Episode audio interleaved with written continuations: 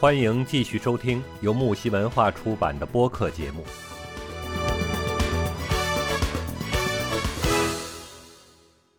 对，因为好多即使就是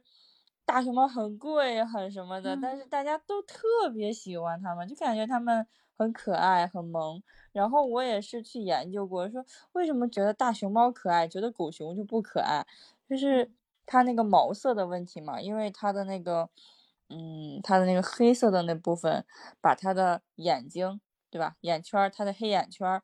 嗯把它的小眼睛相当于给放大了。你一看你就看到它那个地方是它的黑黑的，好像是一个大眼睛一样。其实它眼睛很小，它其实跟狗熊的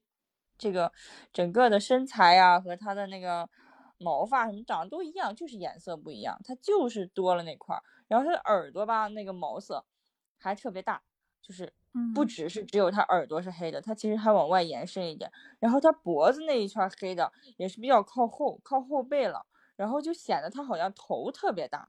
啊，显得它的四肢很短小。它其实这样就会显得它像一个人类的婴幼儿的一个状态，一直比较呈现一种幼态的状态，就会让人非常有保护欲，觉得它好可爱呀、其实不是，如果憨的、萌萌的。对，憨憨的、萌萌的。但是如果你把它的毛色都去掉啊，把它统一化或者都变白，其实它跟北极熊啊、跟狗熊啊长得很像，都是同一个物种。因为毕竟熊猫以前的名字叫什么？叫食铁兽。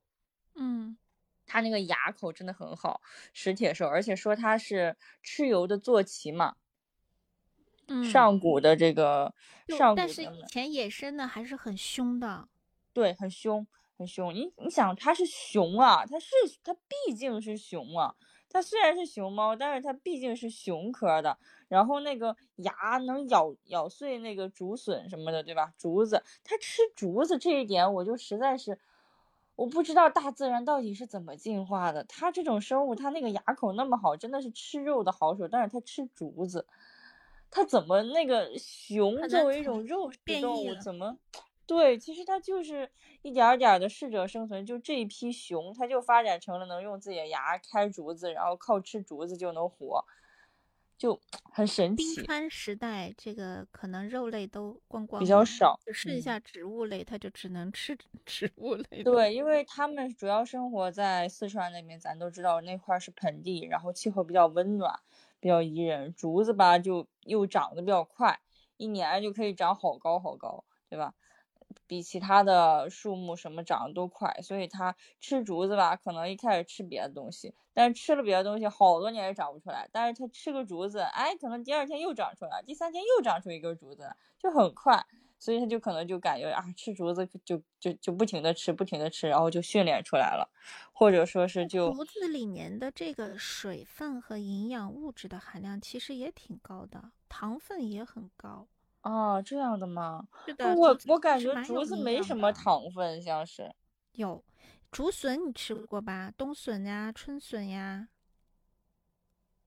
春笋啊，笋，但是笋长成笋长大了不就竹子吗？但它长大之后长但它成竹子营养东营养物质还在那儿，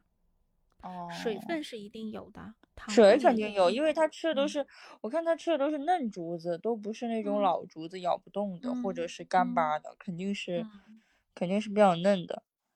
就是它的那个竹子咬开之后，我看都是脆脆的、绿绿的，啊，一咬可能就带点汁水那种感觉，感觉还挺，怎么说，就是他们吃的让人看着挺有胃口的。可有胃口的，吃的津津有味儿的。对，他们吃这些东西，就是为什么说，嗯，熊猫这种生物让大家都特别喜欢，就是它不像狗熊那样，它们会吃肉，它们会攻击人类。嗯，这个生物你好像就熊猫也会的，是野生的肯定嗯会，因为你是去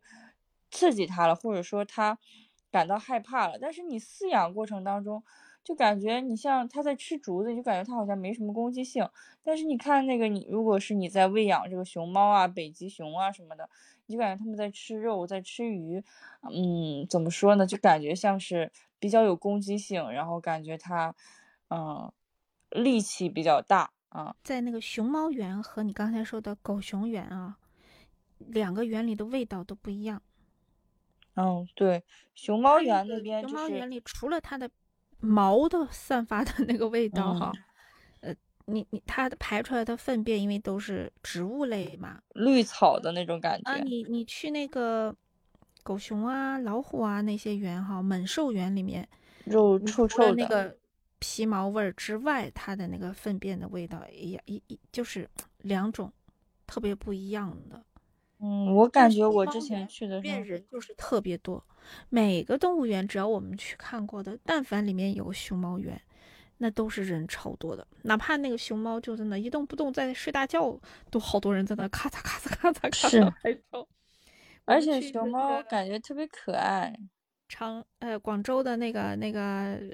某龙动物园里面哈，它嗯把那个熊猫的范围扩到极大，其中还有一个餐厅，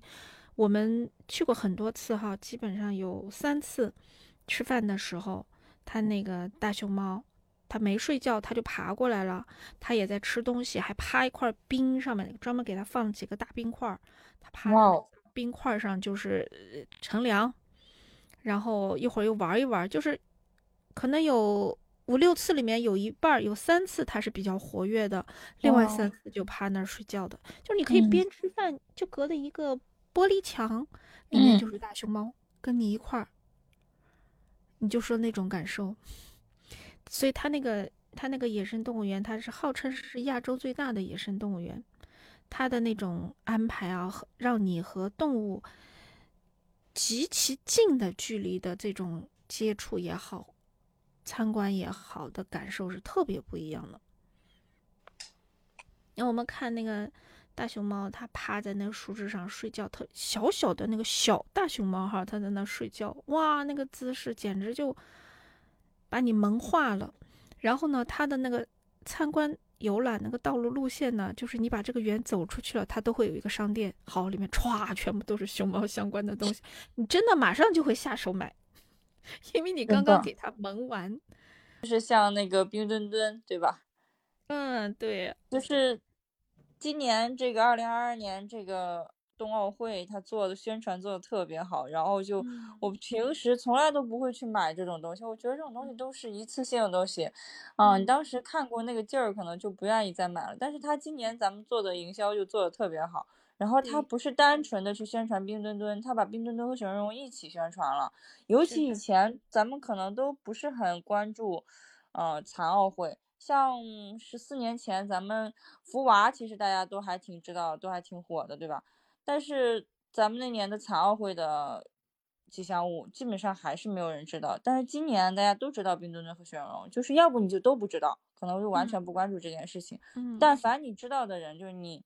多少了解一点，你都知道冰墩墩和雪容融，甚至你会以为他们俩都是冬奥会的吉祥物，其实不是。冰墩墩是嗯冬奥会，雪容融是冬残奥会，但是他就宣传的特别好，尤其冰墩墩穿了个冰糖的衣服，你就觉得它啊呀好可爱呀！这个熊猫，熊猫这个形象真的是在中国就是无敌的。对四川来说更是无敌的，四川上哪儿去，只要亮出大熊猫，哎呀，你就，啊，这就是我们的标志啊，谁也抢不走，就这种感觉。挺好的。这个我建议，反正你有时间哈，能这个来广州这个亚洲最大的野生动物园哈，你好看一下。这个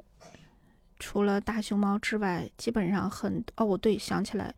我带我女儿，她小的时候，我们去这个动物园的时候，它有一个呃门宝幼儿园。现在最近两年好像不允许了，以前是可以近距离抱那个小宝宝的。嗯刚生下来的小老虎宝宝、白虎宝宝，还有这个小豹子宝宝，嗯、熊猫宝宝是不可以，它不给抱，但是你可以特别近的距离看到它趴在那个育儿箱里面，你你就看。呃，但是那个小老虎宝宝啊，这些东西就是很多小动物的小宝宝都可以嗯抱，就你额外加点钱，就给小朋友嗯抱到怀里，各种摸呀，各种摸。哦，因为它小嘛，没有什么攻击性，对吧？啊，不能大人摸，因为怕大人到时候把人家撸秃了。但是小朋友啊，他本来手也特别嫩啊，都轻哦，轻小朋友可以是吧？哇，那个小朋友的感嗯受特别不一样，可好玩儿。哇，然后他那个大熊猫的宝宝，它是由工作人员跟我们隔了个玻璃熊猫不行墙，对，对然后他对对，再给那个大熊猫，我们看着他给大熊猫擦那个屁股眼儿，擦丝粑粑，然后喂奶 然后有特别刚生下来好像是两个月的，然后还有四个月的，啊，嗯，还有一岁的，都在不同的房间，我们就大家就围着看，哎呀，挨个转。太可爱了，就是他们刚生下来的时候好小好小啊，就真的是嗯，巴掌大，粉粉的，然后颜色什么的也出不来，然后等过了一段时间之后，才开始身上长毛，开始开始发现有的小熊猫开始长那个黑黑的眼圈了，先是灰色的，它们身，上的毛一开始灰色，然后再从灰色慢慢开始，哎，变。颜色，变成对对对，白的，然后还有我发现就是。熊猫现在有熊猫看到它那个黑的，它不是黑的，它是褐色的，还有熊嗯，猫是这样的，就感，觉跟人的发色一样，就是它会变，它不是，完全一致的。然后还有有一个熊猫长得特别的潦草，就那个耳朵长得特别的潦草，跟炸了毛一样，那个熊猫就特别受欢迎，因为辨识度非常高，一看就认识它了，它的那个耳朵都炸毛了。嗯、我们我记得我们里面还看到哦，考拉，考拉小宝哦，宝也是特别小的时候可以抱，嗯，考拉小宝宝。考拉也特别可爱，考拉就是也不动，就在那里待着。因为我记得，前两年啊，对，前两年那个澳大利亚那边森林大火嘛，就考嗯，拉就是就不动，就就趴在那个树上抱着，等着被烧死嗯，对，就太惨了。我看到有一个澳大利亚人，他从那个路边走，他发现了有一个考拉啊、抱着那个树，呃，皮嗯毛都有点儿烧坏了，然后他把嗯，那个考拉给救了，回去给他喂了些水，然后给他养了几天，后来给他放生了，就可老实可老实，就在那里抱着那个树。它可凶了。我们当时那个就是他有讲解员就说不能近距离的